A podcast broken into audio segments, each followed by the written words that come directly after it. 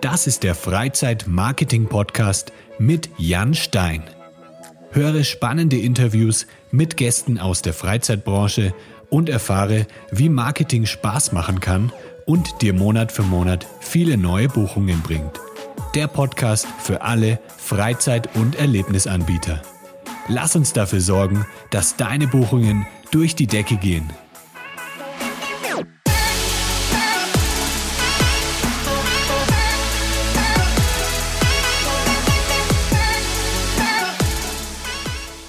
Hallo liebe Freizeitanbieter, heute im Freizeit-Marketing-Podcast zu Gast sind Silvia und Heiko von Quinbook. Quinbook ist ein Online-Buchungssystem, das speziell für Escape Room-Betreiber entwickelt wurde.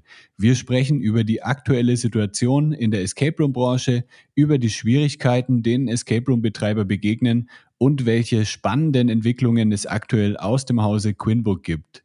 Hi ihr beiden, wo steckt ihr gerade in Deutschland? Hallo, hier ist die Silvia. Ich äh, sitze tatsächlich in meinem Homeoffice ähm, im schönen Bad Eilsen, was direkt zwischen Bielefeld und Hannover liegt, an der A2. ja, und hier ist der Heiko und ich sitze hier bei uns im Office in Hamburg in der Hafen City. Cool, schön euch dabei zu haben. Ich bin in Nürnberg.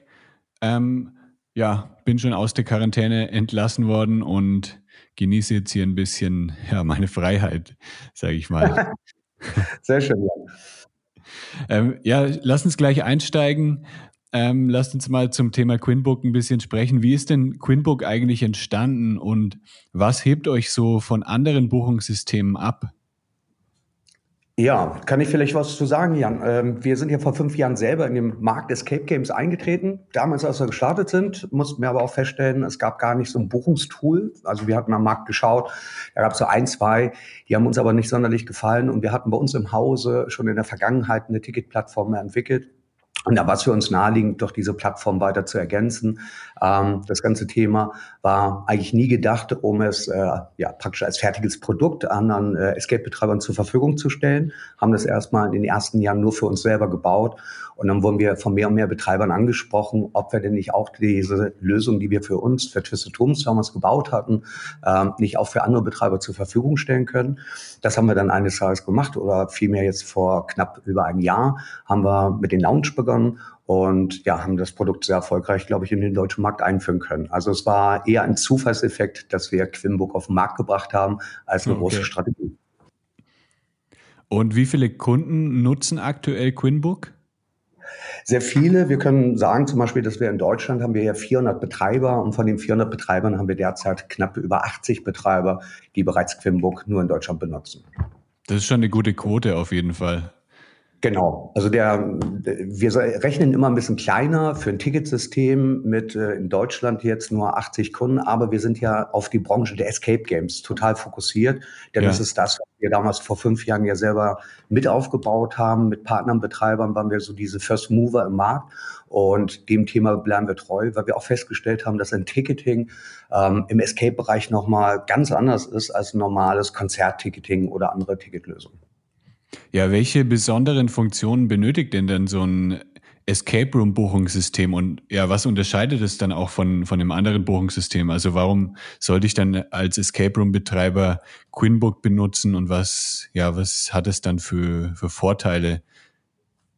Ja, der Teufel steckt, äh, oder der Vorteil, oder der Teufel, der Vorteil steckt da, glaube ich, wirklich im Detail. Denn am Tagesende geht es ja wirklich darum, ähm, online eine Zahlung abzuwickeln und dafür einen Raum zu buchen. Ähm, da sind, glaube ich, auch alle Ticketlösungen am Markt erstmal gleich. Aber wie funktioniert das dann genau? Und du bist ja selber auch ein begeisterter Fan von Escape Games. Und mhm. wenn ich jetzt ähm, zum Beispiel nach Skurrilum oder The Room auf Google suchen würdest, dann gibt es ja rechts dieses Seitenfenster, darüber kannst du zum Beispiel über Google dann Tickets kaufen mit verschiedenen Anbietern. Das ist zum Beispiel etwas, was bei uns in der Escape-Branche gar nicht funktioniert. Und das ist, glaube ich, auch naheliegend, denn wenn du nach einem Raum suchst oder nach einem Betreiber suchst oder nach Escape Games suchst, dann möchtest du dich noch ganz intensiv informieren. Du möchtest wissen, was ist das für ein Raum? Geht es dort um Horror? Was ist die Story hinter diesem Raum? Wie ist der Schwierigkeitsraum? Das heißt, da fängt es schon eigentlich mit der Produkt Produkterklärung an. Denn wir haben ein Produkt, was sehr erklärungsbedürftig ist. Erstens, es kennen noch gar nicht so viele Leute. Was ist ein Escape Game? Und zum Zweiten ist es halt ein Produkt, äh, der Raum, den man dann immer noch mehr erklären will. Damit fängt das schon an. Also damit unterscheidet sich schon unser Business von einem klassischen Konzertveranstalter. Wenn der Madonna-Tickets verkauft, dann weiß jeder, dass Madonna eine Künstlerin ist und muss sich da nicht groß informieren sondern der möchte dann nur für die Stadt Hamburg Tickets kaufen. Ähm, beim Escape Game geht es aber dann weiter. Man braucht, äh, bucht zum Beispiel für fünf Personen, zahlt das Ganze über PayPal, kommt dann vor Ort bei dem Betreiber. Und oft passiert es, dass dann einer vielleicht krank geworden ist oder nicht daran teilnehmen haben konnte. Und da möchte der Betreiber eine ganz einfache Möglichkeit haben, wie kann er das Geld zum Beispiel zurückerstatten oder kann er einen Gutschein ausstellen. Und genau diese kleinen Details, das macht dann Quiddenbook auf, wo man innerhalb von wenigen Sekunden mit zwei Mausklicks äh, die Buchung ändern kann, sie ergänzen kann, also entweder erhöhen, verringern kann. Ähm, Im Anschluss, äh, wenn man das Spiel gespielt hat, kann man ein Foto machen und kann es dann äh, mit einem Bewertungslink oder ohne Bewertungslink wiederum zuschicken. Ähm, und was noch Quimbook dann ausmacht, wir haben versucht, ein System, weil wir es ja auch für uns selber damals gebaut haben und bis heute noch bei uns einsetzen, etwas zu bauen, was alles eigentlich kann. Das heißt, eine Managementlösung, womit du deine Personalplanung machen kannst, die Zeiterfassung machen kannst, ähm, du das Buchungssystem abwickeln kannst. Und ähm, das ist eine Neuigkeit, man jetzt sogar auch Spiele mit Quimbook entwickeln kann. Also wir versuchen mit einer Lösung praktisch den gesamten Betriebsablauf, den man jeden Tag hat, eigentlich da drin zu unterstützen.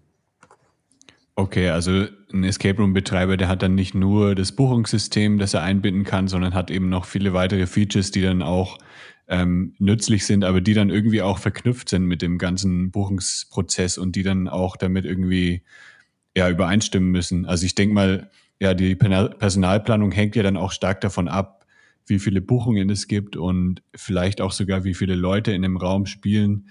Und dann kann man das, denke ich, ja, alles gut abbilden.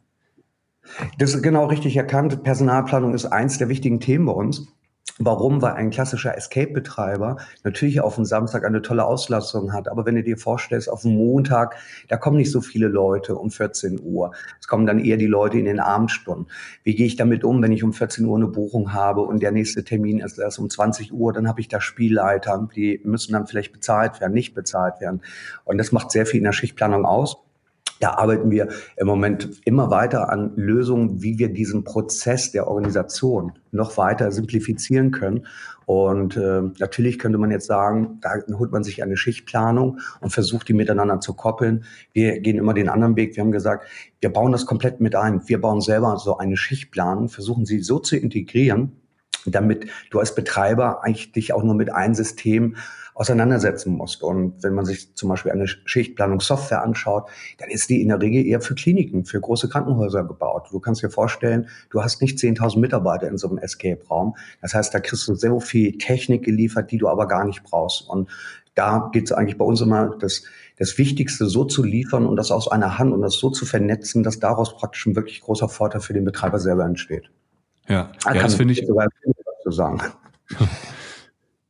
Ja, ich finde es auch immer wichtig, dass man eben, ja, dass man nicht zu viele Features hat. Also ich habe selber sehr, sehr lang nach einem richtigen ähm, CRM gesucht, also Customer Relationship Management System für meinen, für jetzt für Lebegeil Media und das war auch extrem schwierig, weil, weil man so mit den ganzen Features ähm, zugeschüttet wird, dass man dann komplett überfordert ist, erstmal, wenn man anfängt. Und dann ist es ja eigentlich ganz gut, wenn man wirklich nur die wichtigsten Features hat und das halt dann auch speziell abgestimmt ist auf jetzt in eurem Fall auf Escape Rooms. Ist, das, genau. ist dann die Rückmeldung auch von den Escape Rooms so, dass die das begrüßen, dass es jetzt nicht zu komplex ist? Ja, komplex ist leider unsere Software auch geworden. Das kann man, glaube ich, nicht verhindern, wenn du ja. so viele Funktionen versuchst, da unter eine Haube zu bringen. Aber tatsächlich für den Game Master, für das Personal, die die Gäste betreuen, wo die Gäste kommen, ähm, begrüßt werden, da ist der Ablauf sehr simpel, sehr einfach.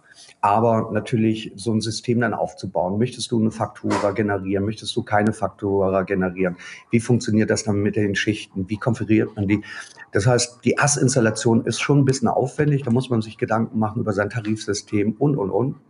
Aber in der täglichen Nutzung ist es dann doch sehr einfach, zum Glück. Ja. Und das berichten unsere Kunden. Ich sage immer, ein bisschen ja. das SAP der Buchungssysteme für Escape.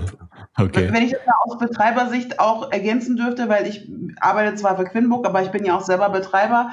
Ähm, und die Möglichkeit zum Beispiel, dass jeder Mitarbeiter sein eigenes Login hat und ich diese Zugriffsart aber auch beschränken kann. Also zum Beispiel ein Mitarbeiter, der G-Master ist, muss nicht meine Buchhaltung sehen können. Ähm, mhm. Dass ich also komplett runterbrechen kann auf die Funktionen, die für den G-Master, für sein tägliches Doing wichtig sind. Das ist zum Beispiel für mich als Betreiber ein, ein sehr wichtiges Feature. Ja, wie groß ist denn eigentlich insgesamt der Markt für Escape Rooms, äh, der Markt für Escape Rooms? Ihr habt ja schon gesagt, 400 ähm, Anbieter aktuell in Deutschland, aber ihr habt ja auch international Kunden. Habt ihr da irgendwelche Zahlen, wie viele Kunden es eigentlich, ins, wie viele potenzielle Kunden es eigentlich gibt auf der ganzen Welt oder in, jetzt im, in eurem, äh, in eurer Zielgruppe? Das ist eine spannende Frage, äh, Jan. Keiner kennt die Zahl so ganz genau. Auch in ja. Deutschland haben wir immer, wir haben so um die 400 Betreiber. Woran liegt das? Es gibt halt auch keine, keine Klassifizierung. Also wenn du eine Nutzungsänderung einreichst, um Escape-Betreiber zu werden, dann ist das von Stadt zu Stadt äh, ganz unterschiedlich. Wir hatten vor fünf Jahren, ähm, gab es ja diesen Begriff Escape Games gar nicht bei der Behörde. Und wir wurden dann klassifiziert als, das ist das so was ähnliches wie eine Kegelbahn. Das könnte ja schon auf Sie zutreffen. Ich mhm. glaube ganz sicher, ist ein Escape-Raum keine Kegelbahn. Ähm, aber genau so funktioniert das halt leider. Das heißt, jede Region klassifiziert es unterschiedlich und deswegen kriegst du halt auch keine Statistiken dazu. Es gibt halt die Marketplaces oder Facebook-Gruppen und darüber kann man sich äh, oder Listing-Portale versuchen hochzurechnen, wie viele gibt es denn. Man kann mittlerweile sagen, dass die grobe Zahl ähm, 10.000 Escape-Betreiber weltweit ist. Das ist, sind so die Zahlen, die im Umlauf sind. Das heißt, wir haben einen sehr großen Markt ähm, 10.000 Kunden könnten wir theoretisch gesehen haben. Ganz sicherlich ja. werden wir aber in jedem Land dieses Planeten oder dieser Erde ähm, live gehen können oder wollen. Okay. Ähm, ja, Silvia, du hast ja auch bestimmt, weil du ja das so nah dran bist ähm, an den Kunden, hast du ja sicher auch so einen Eindruck, wie so das Buchungsverhalten von Escape Room-Spielern ist. Also es ist ja, glaube ich, ganz unterschiedlich jetzt von anderen Branchen, weil, also ich beobachte das jetzt auch bei meinen Kunden im Marketing. Wenn ich jetzt eine Kampagne schalte, dann buchen die ja nicht sofort. Also das dauert ja dann mhm. irgendwie ein paar Wochen oder vielleicht sogar ein paar Monate, bis die sich dann organisiert haben alle oder bis sie ihre Freunde irgendwie gefunden haben, die dann mitspielen wollen. Hast du da irgendwie noch nähere Einblicke, wie, wie das ungefähr aussieht oder wie das so im Schnitt, wie man das so im Durchschnitt sehen kann? Ja, das ist eine sehr schwierige Frage. Also ich bin ja auch so ein kleiner Stalker. Ne? Ich habe zwischendurch, wenn ich am PC am Arbeiten bin, auch immer Google Analytics auf, um zu sehen, mhm. wer in Echtzeit gerade auf meiner Webseite ist. Und, und man wundert sich schon, wie viele Leute äh, kommen, gucken und gucken noch ein bisschen mehr und gehen wieder weg. Und ähm, es, ich würde die Zahl gern wissen wollen. Wie oft besucht jemand deine Webseite, bevor er denn dann endlich bucht? Aber ähm, ja, weiß ich nicht, wie man an die Zahl rankommen will. Also die Leute brauchen tatsächlich, also haben wir jetzt auch nach Corona gemerkt, ne? Die, äh, die Bra Leute brauchen eins, zwei Wochen Vorlauf, Minimum. Mhm. Äh, das, ne, das war jetzt auch nach Corona, Corona diese Anlaufphase. Auf der anderen Seite, nach Corona haben wir jetzt festgestellt, dass wir überdurchschnittlich viele Spontanbuchungen haben, was wir vor Corona nicht hatten. Ja. Ganz witzig. Also ja, spannende Frage. man kann ja auch wieder sagen, es ist ein besonderes Produkt, äh, Escape. Warum wieder? Ja, dann kannst du dir vorstellen, wenn du jetzt dir fünf Tickets für den Heidepark holst, ja, und da springen dir ein, zwei Leute ab, dann ist die Wahrscheinlichkeit, dass du da zwei andere Leute noch schnell organisierst oder dich im Notfall vor den Heidepark stellst und deine zwei Tickets da selber verkaufst, das ist relativ simpel. Wenn mhm. du aber einen besonderen Escape-Raum dir ausgesucht hast mit einem besonderen Level, der vielleicht auch besonders schwer ist, du dein Team da zusammengebaut hast, äh, mit Nerds, die wirklich gut sind, und dann springen dir da zwei ab, dann fällt es schon wieder schwer, Mensch, wann können wir denn, weil du willst in dieser Gruppe weiterspielen. Und das ist halt, das, also uns fällt es immer wieder auf und auch mir persönlich, wir haben schon eine außergewöhnliche Situation auch mit den Gästen. Und das kann man sogar noch einen Punkt weiter treiben, denn wir sind ja eigentlich auch eine Attraktion. Also Escape-Räume sind eine Attraktion. Das ist äh, das neue heiße Thema seit letztem Jahr durch das Polen-Thema, wo es dort äh, einen Unfall gab. Ähm, ist es äh, in den Köpfen noch ein bisschen mehr durchgedrungen. Aber ich glaube, wenn man heute auf der Straße 100 Leute fragt, was ist so ein Escape-Raum, wissen es vielleicht gerade mal zehn Leute. Das heißt, der Markt mhm. entsteht noch ganz neu. Und natürlich wollen wir alle Betreiber auch immer toll die Gäste Bewertung haben. Das heißt unsere fünf Sterne. Und das hat im Rückschluss wiederum einen großen Vorteil, dass nämlich diese Escape-Branche sehr kundenorientiert ist. Also wirklich versucht, den Kunden ein bestmögliches Erlebnis zu liefern und äh, auch Dinge zu tun, die vielleicht normalerweise im Rahmen von Ticketing-Gesetzen gar nicht notwendig wären. Weil man natürlich auch als Betreiber, wenn man da so anfängt, dann kriegt man die ersten 10, 20 Rezensionen rein und wenn du dann so nur einen Stern bekommen würdest, ähm, das kann dir das Business verhageln, auch in einer Bewertung. Ja. Und deswegen haben wir, glaube ich, eine ganz andere Situation als so ein Heidepark. Ja, wenn der mal einen Stern bekommt, das interessiert die höchstwahrscheinlich gar nicht bei 20.000 Bewertungen oder wie viel die haben. Und ja, aber es macht es auch so spannend, weil wir ja in einem kleinen Markt, aber doch sehr intensiv mit unseren Kunden zusammenarbeiten und auch immer wieder neue Ideen dabei entwickeln.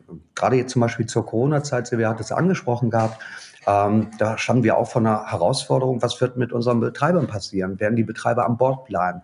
Ähm, werden sie diese Situation überstehen? Und da hatten wir uns überlegt, was kann man machen? Wie kann man dort helfen? Ähm, setzt man dort Verträge aus? Das hilft uns auch nicht. Dann wären wir höchstwahrscheinlich auch ähm, an die Wand gefahren, wenn alle ja. Kunden gekündigt hätten. Und so kamen wir auf die Idee, äh, Quinn Games zu erfinden. Das heißt, eine Lösung, womit man innerhalb von ja, wenigen Tagen sich ein Point-and-Click-Spiel zusammenbauen kann und das online äh, dann vertreiben kann. Und die Lösung hat mir innerhalb von drei Wochen äh, konstruiert, gebaut. Und das hat zum Beispiel ganz vielen Betreibern im Markt geholfen, auch genau diese Corona-Krise zu überstehen. Ähm, und hier geht es ja manchmal nicht darum, ob man da 100.000 Euro macht, sondern wenn man jeden Monat jetzt auf einmal durch solche Online-Spiele 1000, 2000 Euro zusätzlichen Umsatz einfährt, dann sind das in der Regel schon vielleicht die Mietkosten oder sind mhm. schon mal Teile der Personalkosten. Und genauso ticken wir. Das heißt, zu versuchen, wie können wir unserer Branche auch jeden Tag helfen. Denn das ist vielleicht ein großer Vorteil bei uns. Es ist ein Nachteil für das Unternehmen. Wir sind sehr auf unsere Branche angewiesen. Aber wir glauben daran, dass diese Branche für die nächsten 10, 20, 100 Jahren äh, da ist. Die entwickelt sich ja eher. Sie wird immer immersiver, immer tollere Räume kommen auf den Markt. Ähm, und insofern ist es ein sehr langfristiges Verhältnis auch mit unseren Kunden. Ähm, denn wenn wir gute Arbeit liefern im Markt, dann bleibt man im Markt.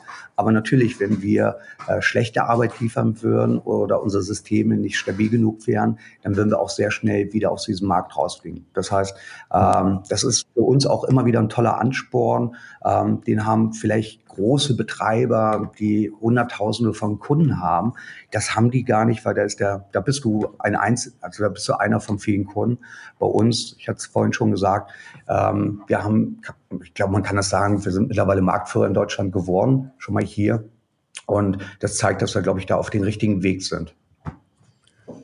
Ja, wie sieht's denn, also das mit den Quinn Games, das interessiert mich noch. Wie sieht's denn da jetzt aktuell aus? Weil während der Corona-Krise wurden ja extrem viele Online-Spiele entwickelt von sehr, sehr vielen Escape Room-Betreibern mit teilweise sehr guter Qualität, teilweise auch eher mäßiger Qualität.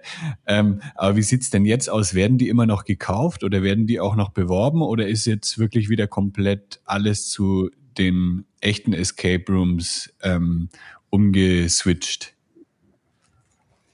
Ich gebe mal die Frage vielleicht an Silvia, denn Silvia hat ja selber ein Spiel auf den genau. Markt gebracht als mhm. Mysteria Escape. Silvia, wie waren denn deine Erfahrungen da? Also natürlich war zu Corona-Zeit, ne, ähm, dass das wirklich wegging wie heiße Semmeln. Das hat uns tatsächlich sehr geholfen, diese zehn Wochen zu überstehen.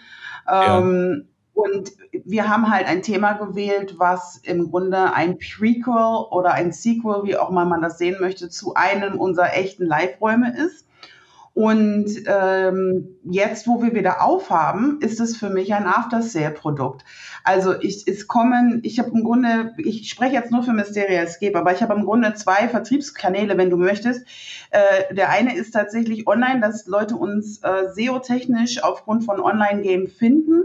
Äh, dann lesen Sie vielleicht noch bei den Maniacs ähm, die Zusammenfassung, der, den Review, der auch relativ gut ausgefallen ist. Also ich kriege sehr viele Leads von ähm, Escape Maniacs tatsächlich. Äh, und der andere ist halt bei uns im Laden. Also wenn einer das, das Haunted Hotel gespielt hat, dann äh, ist das ein oder zwei Sätze danach. Ach, übrigens wisst ihr auch, dass das existiert auch als Online-Spiel. Äh, mhm. Äh, andere Rätsel, andere Story, aber ihr werdet Zwinker die Kulisse wieder erkennen. Und das funktioniert sehr gut. Äh, das Zweite, was ich festgestellt habe, jetzt in den letzten, ich würde mal sagen, zwei, drei Wochen, es kommen vermehrt Firmenkunden auf uns zu die, weil alle diese Firmen-Events, wo, weiß ich nicht, sei es Fortbildung oder sei es äh, irgendwelche Feiern, die werden momentan alle noch digital verlegt oder okay. finden gar nicht erst statt. Und da habe ich tatsächlich jede Woche mehrere Anfragen von Firmen, die sagen, wie genau funktioniert euer Spiel? Kann ich das? Ich habe 100 Leute, wir möchten alle gleichzeitig spielen. Wie, wie mache ich das? Und da habe ich tatsächlich schon an mehrere richtige Pakete, sage ich jetzt mal, verkauft. Und bei uns kommt noch hinzu, wir haben das Spiel auf Deutsch und auf Englisch. Äh, und bei den internationalen Firmen ist das halt Grundvoraussetzung, dass es das auch auf Englisch gibt, weil sonst hätten sie unser Spiel nicht gekauft. Also tut sich ein ganz anderer Markt noch wieder auf, witzigerweise. Und das ist gerade das Spannende, das kann ich vielleicht ergänzen. Ähm, Quinn Games ist ja nur eine Technik, wie man ein weiteres ähm, Produkt für sich als Escape-Betreiber generieren kann, relativ simpel. Wir haben jetzt aber auch eins gemacht, Jan. Wir haben die Möglichkeit geschaffen, dass man auch andere Spiele, die praktisch man selber gebaut hat, ähm, oder es gibt zum Beispiel Ausgangssperre, das ist so ein PDF-Spiel. Wie kann man mhm. solche Sachen bei uns über den Ticketshop mit integrieren? Okay. Das heißt, dass man einfach der Betreiber, weil das ist die Erkenntnis aus Corona-Zeiten. Ähm, wir sind ja eine Location und wenn so ein Lockdown da ist, dann kannst du keinen Umsatz mehr fahren. Das ist wie bei den Restaurants auch gewesen. Und ich glaube, es war jetzt für uns alle eine ganz wichtige Erkenntnis und darauf richtet sich auch Quimbook aus. Wie kann man in Zukunft noch weitere Seitenprodukte auf den Markt bringen? Quinn Game oder die Vernetzung mit anderen Spielen ist ja nur ein Thema. Wir haben die Schnitzeljagden, also diese Outdoor-Touren da haben wir eine Kooperation mit TapTrack, dass man nicht nur in der Location sich so ein Tablet für so eine Stadtrallye dann praktisch rausholt, sondern zusammen mit TapTracks kannst du auch über deinen Ticketshop deine eigene City-Tour vermarkten, verkaufen. Mhm. Und ich kann mir praktisch auf meinem eigenen Smartphone äh, mit dieser TapTracks-App diese Tour laufen. Das heißt, auch in Corona-Zeiten kann ich ein tolles Produkt für so eine Schnitzeljagd anbieten. Und da sind wir jeden Tag am Schauen, was kann man noch integrieren, wie kann man das noch mehr für den Betreiber ein Business aufbauen, was, wenn man wieder dorthin kommt, ja, ähm, dass trotzdem die Betreiber überleben können. Oder auch in der Woche, ja, wo ich vielleicht nicht meine volle Auslastung habe. Wie kann ich in Zukunft weitere Produkte anbieten? Das ist, glaube ich, das Allerwichtigste, äh, was uns auch in der Branche im Moment herumtreibt. Ja, und da haben wir, wir haben ja auch schon mal drüber gesprochen, ähm, privat ist es ja auch ein sehr gutes Marketinginstrument, so ein Online-Escape Room, den könnte man ja theoretisch auch kostenlos anbieten und darüber dann äh, Leads generieren, also E-Mail-Adressen sammeln und dann eben, wie jetzt Silvia das macht, das zum Beispiel als Vorgeschichte erzählen für seinen eigentlichen Raum und dann kann man ja E-Mails schicken, ähm, sagen wir mal, jede Woche schickt man eine E-Mail raus, ein Newsletter und dann kann man eben die Leute von dem Online-Raum dann noch in den echten Escape Room bringen. Ist, wisst ihr, ob bei euren Kunden das schon jemand nutzt, so eine Möglichkeit, also dass, dass man E-Mail-Marketing macht und dass man eben das Offline-Spiel mit dem Online-Spiel dann als Marketing-Instrument verbindet? Tatsächlich, also mir ist im Moment noch keiner so genau bekannt, aber ich glaube, es ist äh, auch noch zu frisch dafür, Jan. Mhm. Denn das Ganze fing ja gerade Mitte März an. Und ich glaube, diese erste Welle war erstmal viele Betreiber haben jetzt ausprobiert, was kann ich machen? Kann ich selber ja. ein Spiel programmieren? Nutze ich dafür eine Plattform, womit ich das bauen kann? Viele, die dann äh, ihren eigenen Weg da beschritten sind und etwas gebaut haben, hatten dann die nächste Herausforderung, wie verkaufe ich das? Jetzt stellen wir gerade alle fest, äh, wir kommen ja auch jeden Tag neu in diese Branche rein. Ähm, da gibt es eine Kauflandbesteuerung. Das heißt, wenn du digitale Produkte weltweit verkaufen willst, dann musst du auch die Steuern aus den entsprechenden Kaufländern berechnen. Mhm. Das heißt, verkauft Silvia ein Spiel ähm, nach England, dann würde dort im Moment fünf Prozent die Steuerquote ausmachen. Hingegen verkauft sie das Spiel innerhalb von Deutschland sitzen 16 Prozent. Und das war auch etwas, daran haben wir nie vorgedacht, denn bei normalen Erlebnissen haben wir diesen Effekt nicht. Das geht nur bei ja. digitalen Gütern. Also was haben wir gemacht? Wir haben eine tolle Idee gehabt, haben gesagt, wir bringen da jetzt diese Quinn Games, hatten in der Folge jetzt aber, Mensch, jetzt müssen wir ja noch das gesamte Steuersystem umbauen. Mhm. Und so ähm, ist es aber wirklich ein Arbeiten in dem Markt und wir versuchen immer mit Hochgeschwindigkeit da Sachen zu delivern. Aber wir haben allein für die nächsten sechs Monate unser Roadmap, was wir noch alles vorhaben. Und manchmal wünsche ich mir, der Tag hätte 30 Stunden, damit wir einfach noch alles viel schneller bauen können. Aber nichts läuft uns ja am Tagesende weg, sondern der Markt entwickelt sich. Und ich glaube, man kann sagen, wir als Betreiber äh, von der Buchungsplattform versuchen in diesem Markt mitzuwachsen und den Anforderungen des Marktes auch gerecht zu werden, neue Ideen da aufzugreifen. Ich glaube, das ist das Wichtigste, was auch Quimbook ausmacht. Was zum Beispiel auch keiner weiß, aber Alma Park wirst du ja vielleicht mitbekommen haben. Wir haben von den Escape Maniacs jetzt zehn Punkte für das Raumsetting, mhm. Story mhm. und bekommen. Dahinter wurde zum Beispiel von uns eine Technik verbaut. Das heißt, die gesamten Räume dort äh, auch bei The Code Agency werden gesteuert über eine Technik, die auch aus unserem Haus kommt. Ähm, das heißt, wir tüfteln da auch schon im Hintergrund, was können wir noch in Zukunft mehr verzahnen, wie können wir das Erlebnis noch optimieren für unsere Betreiber, wie können wir denen noch Technik zur Verfügung stellen, dass das Leben noch einfacher wird. Denn der Markt entwickelt sich auch immer professioneller. Vor fünf Jahren haben wir alle versucht, in den Markt einzusteigen, haben selber Dinge dann äh, dafür gebaut und zu entwickeln. Und jetzt kommen immer mehr frische Betreiber, ähm, die nach ja, professionellen Lösungen suchen. Und das macht, glaube ich, auch diesen Betreibermarkt im Moment aus. Wie, das, wie sieht es denn so mit äh, dem Marketing aus bei euren Kunden? Also Ihr bekommt ja sicher öfter mal Fragen oder Rückmeldungen oder so. Gibt es da irgendwelche bestimmten Sachen, die immer wieder gefragt werden? Also zum Beispiel, wie schalte ich richtig Facebook-Ads oder hier meine Google-Ads-Kampagnen laufen nicht wirklich. Habt ihr da so einen Einblick, was, was so das, die größten Schwierigkeiten bereiten jetzt bei, bei den Betreibern? Ich glaube, also Silvia kann dazu bestimmt auch was aus Betreibersicht nochmal sagen. Von meiner Wahrnehmung ähm, ist es halt immer wieder das Produkt, ähm, du musst erstmal deine Zielgruppe finden. Und ich glaube, für uns alle, aus meiner Erfahrung ist es immer, bevor das E-Mail-Marketing und dieses äh, Werbemarketing anfängt, versucht man erstmal, ja, seinen Raum zu gestalten, zu eröffnen dann hast du erstmal die ersten Testgruppen. Und eigentlich lebt unser Markt sehr stark von dieser Mund-zu-Mund-Propaganda und auch von ja. dem Rating. Also auf TripAdvisor fünf Sterne zu bekommen und dann schauen Gäste sehr gerne nach dem Fluchtspielen, wer ist am besten gelistet. Ähm, und die Erkenntnis kommt jetzt, wo der Markt immer größer wird, wie kann ich mich da noch mehr hm, positionieren? Und deswegen kann man, glaube ich, grob sagen, seit letztem Jahr fangen mehr und mehr Betreiber auch an, professionelles Marketing zu machen, ähm, suchen sich Agenturen wie dich, um da zu schauen, wie kann ich da stärker einsteigen. Denn wir kommen ja nicht alle aus der Werbeindustrie, sondern wir sind alles kreative Leute, mhm. ähm, haben Ideen für Räume. Und insofern versuchen wir auch in diesem Markt begleitend, äh, wie heute in diesem Interview, Informationen zu geben. Ähm, denn die Betreiber wissen gar nicht, wie man das richtige Marketing macht, weil sie kommen nicht aus der Marketingindustrie. Und hier entsteht, äh, glaube ich, nochmal in den nächsten zwei Jahren eine ganz neue Qualität, wie wir auch alle noch sehr viel professioneller miteinander umgehen. Mhm. Ja.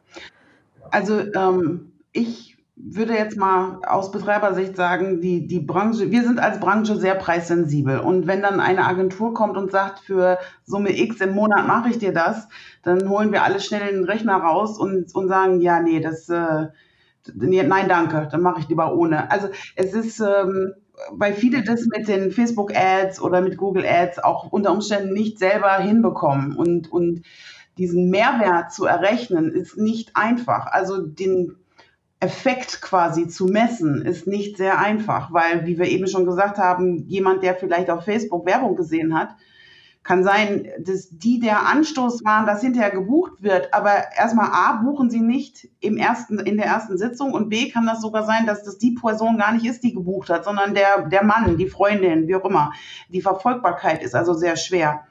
Und äh, bei vielen Betreibern, wie gesagt, ist halt einfach, ähm, dass die sich in diesem Metier nicht unbedingt auskennen und im Grunde angewiesen darauf sind, äh, zu einer Agentur zu gehen, was aber dann vom Preis her in der Regel in keiner Relation steht.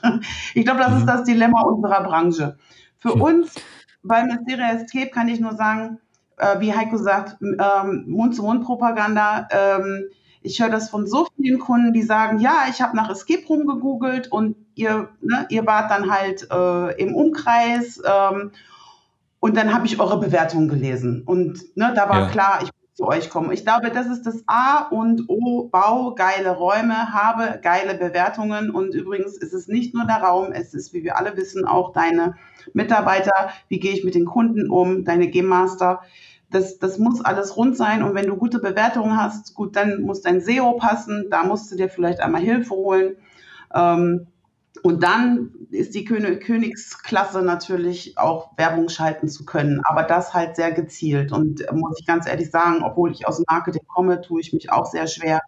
Und es ist halt leicht, 500 Euro auszugeben und du siehst halt dann nicht, wie viel ist denn tatsächlich zurückgekommen. Das ist sehr schwer. Mhm.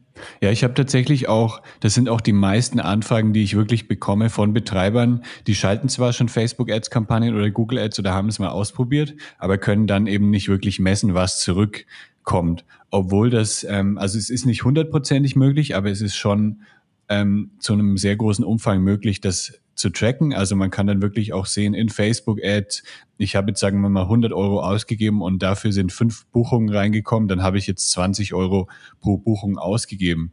Und das muss eben, ja, das ist, empfehle ich auch immer, dass man das gleich am Anfang einrichtet, bevor man irgendwelche Kampagnen schaltet, weil ich habe es auch schon öfter gehört, dass dann Tausende von Euro wirklich ausgegeben wurden in Google Ads und dann man sieht dann eben toll die Klickzahlen und die Klicks sind günstig, aber man sieht nicht wirklich, ob die Kampagne was gebracht hat. Deswegen ist es auch immer mein erster Tipp, erstmal das Tracking richtig einrichten. Und ihr habt ja in Quinbook auch die Möglichkeit, das ähm, einzurichten. Was genau. gibt's denn da für Möglichkeiten, genau. das zu integrieren?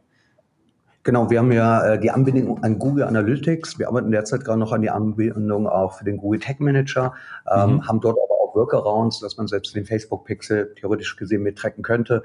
Ähm, das sind aber genau diese Sachen, ähm, ist immer die Frage, was baut man als erstes? Ähm, Im Moment haben wir halt das Thema der Steuern erkannt. Das ist, glaube ich, wirklich ein wichtiges Thema. Wir wollen ja. jetzt äh, in der nächsten äh, Phase im August äh, kommen ganz viele Themen zu Ressourcen. Ähm, wie kann ich meine Räume besser ausgelastet bekommen? Wie kann ich da Automatismen entwickeln? Also im Gespräch mit den Betreibern, wie arbeiten die von der Logik? Und hier kommt uns ein großer Vorteil zustande. Wir alle arbeiten wir am Tagesende gleich. Ja, also eine Facebook-Kampagne für einen Escape-Raum ist in der Regel relativ ähnlich überall. Der Empfang, mhm. wenn du so ein Irgendwo spielst, es ist immer relativ ähnlich. Und das hilft uns sehr, diese Branche, einmal weil wir selber ja auch äh, mit dem Opulum ein immersives Theater betreiben, also eine Schwesterfirma von uns, wo wir jeden Tag dieses Tagesgeschäft auch mitbekommen und uns da ja selber für uns als Betrieb auch Gedanken machen, wie kriegen wir unsere Auslastung besser hin? Und genau dieses Know-how dann in Abstimmung mit unseren Betreibern versuchen daraus das beste Produkt zu entwickeln. Ähm, du musst, also man muss, glaube ich, aber immer verstehen, ähm, so ein Escape-Raum, ich sage immer, das war früher das Hamburg Dungeon, tolle Räume, ja, ist eine Attraktion, da gehen Leute hin, die haben da drin ein Vermögen investiert und die ja. Escape-Betreiber haben es ja geschafft, mit heute modernen Technik, äh, mit so etwas standzuhalten, ganz tolle Kulissen zu bauen, die auch halt dann nicht paar Millionen kosten, sondern ähm, 50.000 Euro. Teilweise sogar wurden Kulissen jetzt gebaut bis zu 200.000 Euro, im Ausland bis zu 800.000 Euro. Da ist immer die Frage natürlich, wie weit investiert man in so eine Location. Aber da ist sehr viel eigenes Handwerk dabei, da ist sehr viel Kreativität dabei. Es gibt heute sehr viel Technik, äh, die es vor 20 Jahren in dieser Form noch nicht gab. Und deswegen ist natürlich diese Methodik, was auch Silvia schon vorhin sagte, die Betreiber versuchen das in der Regel selber ihre Lösung da zu bauen. Und ähm, da kommt jetzt, glaube ich, äh, im Markt diese Erkenntnis, ähm, wie bei dem Buchungssystem auch. Da gibt es Plugins, ja, die sind kostenlos. Damit kriegst du deine Buchung rein. Das ist ja super simpel. Wenn du dann aber feststellst, dass du fünf Räume hast, dass du 40 Mitarbeiter hast, dass du am Wochenende so 40 Slots auf so einen Samstag betreiben musst, der muss abgerechnet werden, dafür brauchst du eine Personalplanung. Da kommen wir dann zum Zuge. Und ich glaube, so kommen jetzt auch viele ergänzende Produkte oder äh, Provider, wie du zum Beispiel mit Lebegeil. Wie kann ich jetzt Betreiber unterstützen, die in diese Professionalität übergehen? Also ich glaube, wir waren alle in den letzten fünf Jahren professionell, aber wir erkennen jetzt, wie kann man noch professioneller sein, mhm. In der betrieblichen Umsetzung. Denn eins können wir, glaube ich, äh, die Escape-Betreiber sehr, sehr gut, die ein wunderbares Erlebnis schaffen von der Buchung zum Spiel bis zum Verlassen. Ähm, darum geht es. Das hat auch Silvia gerade gesagt. Ähm, den schönsten Raum kann man spielen. Wenn die Begrüßung schlecht ist, dann ist das schade. Ähm, aber wenn du über Quimbook irgendwo buchst und dann noch sagst, du machst deinen Geburtstag dort, dann wird es dir höchstwahrscheinlich ganz oft passieren, dass der Game Master dich schon im Empfang begrüßt. Mensch, Jan, du hast ja heute auch Geburtstag. Und das sind diese Kleinigkeiten, die wir im Buchungssystem ja verarbeitet haben, die aber genau dieses Live-Erlebnis, diese Immersion, mich diese ganz persönliche Betreuung, denn du bist da mit fünf Leuten vor Ort und kriegst eine sehr persönliche Betreuung, dass wir das einfach abrunden. Ja, man merkt es auf jeden Fall vor Ort. Also wenn die Betreuung persönlich ist, wenn es einfach ein wenn das Erlebnis komplett irgendwie zusammenstimmt, dann muss auch der, der Raum nicht, nicht der allerbeste der Welt sein, aber trotzdem gibt man dann einfach fünf Sterne, weil es einfach ein, weil das Erlebnis einfach cool war und man eine gute Zeit hatte. Und umgekehrt, es kann auch ein guter Raum sein, aber wenn dann einfach der, der Buchungsprozess nicht richtig funktioniert und wenn der Service nicht gut ist, dann ähm, werden dafür vielleicht auch dann ab und zu mal Sterne abgezogen. Ja, oder ich hatte mit einem Betreiber jetzt telefoniert, die derzeit eine andere Lösung einsetzen, wo, wenn dann einer weniger kommt oder mehr dazukommt, sie dann einen mhm. Ablaufprozess von fünf bis zehn Minuten wohl haben mit diesem System. Und du kannst dir jetzt vorstellen, 40 Gruppen am Wochenende, ja. Und du hast das sehr oft, dass die Teilnehmer nicht ganz die sind, die gebucht haben. Dann ja. kann es auf eine Stunde Arbeitszeit ausmachen. Und wenn deine Location voll ist, wenn du ausgelastet bist, dann hast du diese Zeit nicht. Denn wir alle versuchen auch natürlich zu gucken, wie wir wirtschaftlich arbeiten. Und das heißt, man versucht mit dem Personal wirklich so umzugehen, dass es genau auch so funktioniert. Und ich glaube, das ist diese Kunst, äh, wie kann man damit am besten umgehen. Was denkt ihr denn jetzt, was so in den nächsten Monaten und Jahren noch kommen wird in der Escape Room Branche? Also wir haben, es gibt ja richtig viele Entwicklungen. Also die Outdoor Escape Rooms haben ja schon, gibt's ja schon länger und dann Virtual Reality und jetzt werden die Erlebnisse auch immer, immer immersiver. Ähm, Gibt es dann auch irgendwelche Entwicklungen, die ihr schon beobachten könnt oder die ihr denkt, die ähm, irgendwann noch eintreten werden? Also, ja, also ich für mich tatsächlich, ich, wir haben ein wenig Angst vor der zweiten Welle und anstatt unseren dritten Raum zu bauen, haben wir uns tatsächlich entschlossen, ähm, uns jetzt erst einmal auf Outdoor-Touren zu fokussieren. Mhm. Äh, das kann man natürlich von der Stange einkaufen. Ähm, ist auch okay, äh, wer das möchte. Ähm, da gibt's gute, da gibt's schlechte. Ähm, wir sind immer der Meinung, wir bauen uns das selber. Das dauert dann natürlich dementsprechend viel länger, aber dann ist es halt ein Unikat. Und ich sehe das bei vielen anderen Betreibern, wenn ich so über solche Dinge mit denen spreche, dann höre, dann, ne, also die noch keine Outdoor-Toren haben, ist immer ein Aufhören, ein, ein, ein ähm, ne, oh, das muss ich mir mal anhören, was machen die denn da? Weil ich glaube, viele, also der Punkt ist eigentlich, wir, wenn du nur Platz für drei Räume hast, wie willst du dich weiterentwickeln? Wie willst du expandieren? Du musst dann im Grunde die nächste Location anmieten. Willst du das? Es gibt andere Möglichkeiten, sein eigenes Business voranzutreiben, indem du andere Produkte anbietest, die es nicht ähm, erfordern, dass du eine zweite, dritte Location anmietest. Und ja. das sind Dinge wie Online-Spiele, das sind Dinge wie Outdoor, das sind Dinge wie mobile Escape. Und mein Gott, wir sind eine kreative Branche. Äh, es kostet halt alles nur Zeit und ähm, vielleicht ein bisschen Geld. Aber ich glaube, das ist das, wo wir uns alle gerade hinentwickeln und schauen, wie können wir expandieren, also quasi unsere Produktvielfalt erweitern. Weil das Ding ist, wir mhm. haben unseren Kundenstamm. Alle unsere Kunden die, die kommen, spielen den zweiten Raum, spielen das Online-Spiel und die wollen, ja, wann ist der dritte Raum fertig? Wann ist der dritte Raum fertig? Ja, das dauert nun mal leider. Und in, mhm. ich denke, ja, so, dann haben sie einen dritten Raum gespielt und dann, dann ist der Kunde für mich verloren, wäre doch dumm. Also, was für Produkte kann ich mir noch ausdenken, dass dieser Kunde wiederkommt? Das ist so, wo wir gerade angekommen sind. okay. Aber das, ähm, man hört es auch so ein bisschen raus, dass dann auch nicht, also vorher hat man vielleicht weiter in die Zukunft gedacht und jetzt durch die Corona-Krise denkt man auch eher, ja, was mache ich in den nächsten Monaten oder was mache ich, wenn jetzt noch eine zweite Welle kommt. Genau. Das heißt, man kann da auch nicht so weit in die Zukunft jetzt planen, wie man das noch ähm, im Februar hätte machen können. Genau. Absolut richtig. Ähm, ich glaube, wohin entwickelt sich der Markt? Ähm, Insgesamt, glaube ich, kann man eins sagen. Ähm, als vor fünf Jahren die Welle in Deutschland losging, hatten wir noch sehr simple Räume gehabt. Wenn du dir heute die neuesten Räume anschaust, die in den letzten Wochen eröffnet wurden, ähm, viele Betreiber haben auch die Zeit genutzt, um in der Corona-Zeit ihren nächsten Raum fertig zu bauen. Mhm. Und ähm, das sind aber noch viel immersivere Räume geworden, wo die Story, das Storytelling viel mehr noch im Vordergrund steht, noch viel mehr mit Sound äh, und Special Effects gearbeitet wird. Und ich glaube, das ist so, die Räume werden immer spannender. Ja, man versucht immer mehr an so ein Filmset, an eine Filmgeschichte zu kommen, dass sich wirklich die Spieler wie in einem Film befinden und wirklich diese ganze Immersion äh, dort erleben. Da haben schon viele Betreiber vor fünf Jahren angefangen, aber dahin entwickelt sich jetzt komplett dieser Markt, kann man sagen. Er wird höchstwahrscheinlich auch noch spezieller werden. Mir sind wenig Kinderräume in Deutschland bekannt. Also wird es vielleicht Betreiber ja. geben, die sich in dieses Marktsegment von Kindern stürzen. Ich kenne andere Betreiber, die haben sich sehr stark auf das Firmensegment äh, fokussiert. Ähm, wie Silvia sagt, jetzt ergänzende Produkte zu finden. Äh, denn warum kann ich nur Indoor so ein Erlebnis generieren, wenn ich es auch Outdoor generieren könnte? Und der Vergleich ist zum Beispiel vielleicht mit den Restaurants gegeben. In der Vergangenheit hatten die immer nur ein Restaurant, wo ich vor Ort essen konnte. Jetzt gibt es bei vielen schon das Thema Takeaway. Das kann man jetzt als Notfallkonzept betrachten oder ich baue mein Restaurant in Zukunft so weiter aus, dass ich vor Ort Gäste habe, eine Außenterrasse habe und noch To-Go habe. Und damit ergänzt sich einfach mein klassisches Business. Und ich glaube, das ist so diese Zukunft. Und natürlich denkt man drüber nach, ähm, nutze ich Schauspieler mit in den Räumen? Ja? Wie funktioniert das Storytelling?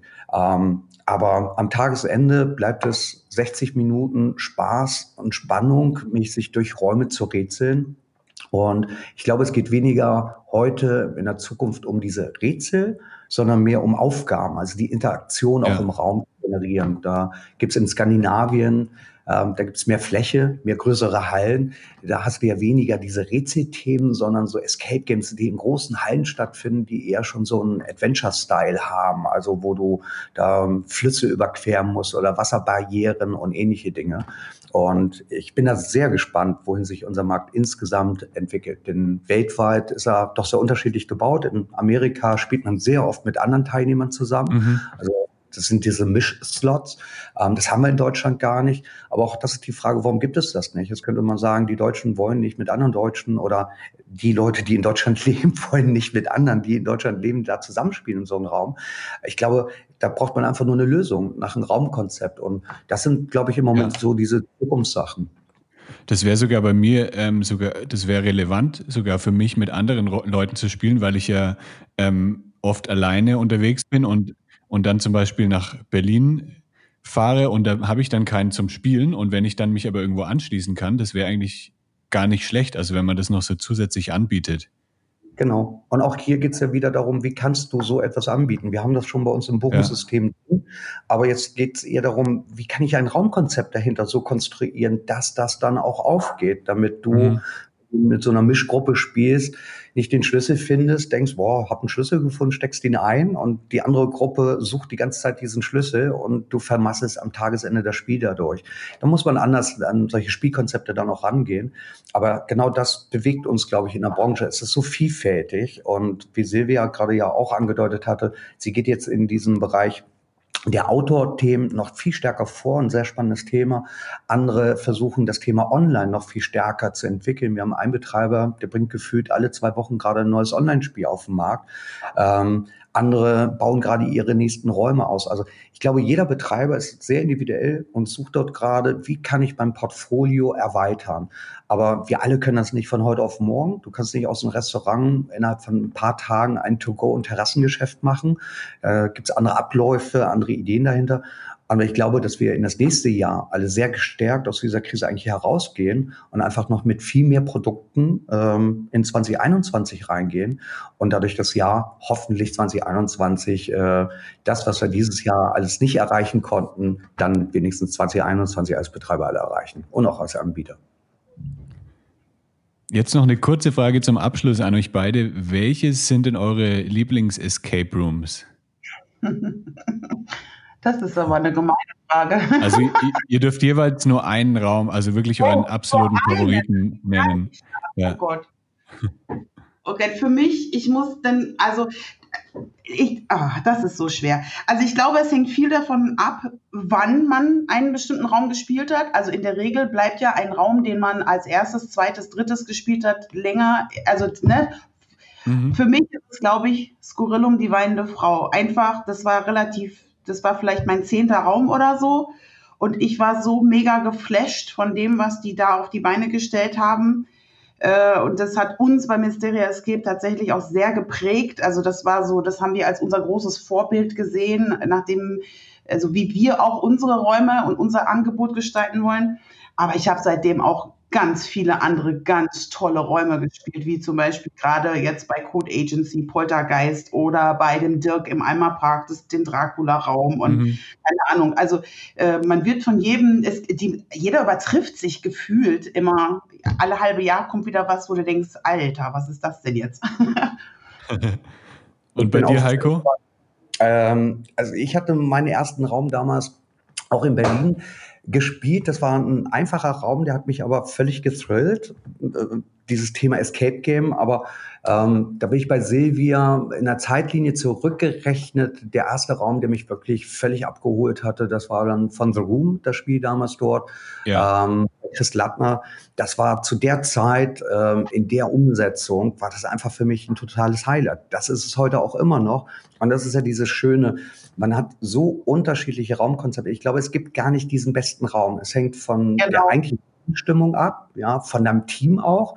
Also wenn ich mit meiner Mutter und Freund spielen würde, dann ist bestimmt der Poltergeist äh, der beste Raum vielleicht, aber für meine Mutter nicht. Ja, also da muss man immer schauen. Das finde ich ja auch so toll. Wir haben bei 400 Betreibern kann man grob sagen 1200 Räume in Deutschland.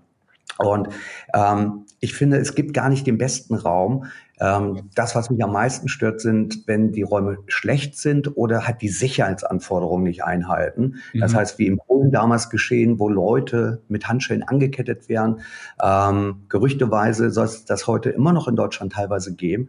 Und das ist eher das, was mich äh, dann ärgert, ähm, dass die Betreiber noch nicht aus dieser Polenkrise alle gelernt haben. Denn äh, die Sicherheit sollte uns immer ganz vorne oben liegen. Und solange diese Sicherheit gewährleistet ist, habe ich immer ein tolles Spiel gehabt. Also ich hatte das, äh, mein letztes Spiel war tatsächlich bei Mysteria Escape. Ich spiele mhm. leider nicht mehr so oft wie noch vor ein paar Jahren. Aber ähm, das war jetzt äh, mit nicht ein 200.000 Euro Set, aber das hatte mich in dem Moment wieder so abgeholt. Und da kann man nur sagen, ich finde, jeder Raum ist toll. Es gibt eigentlich gar keine schlechten Räume.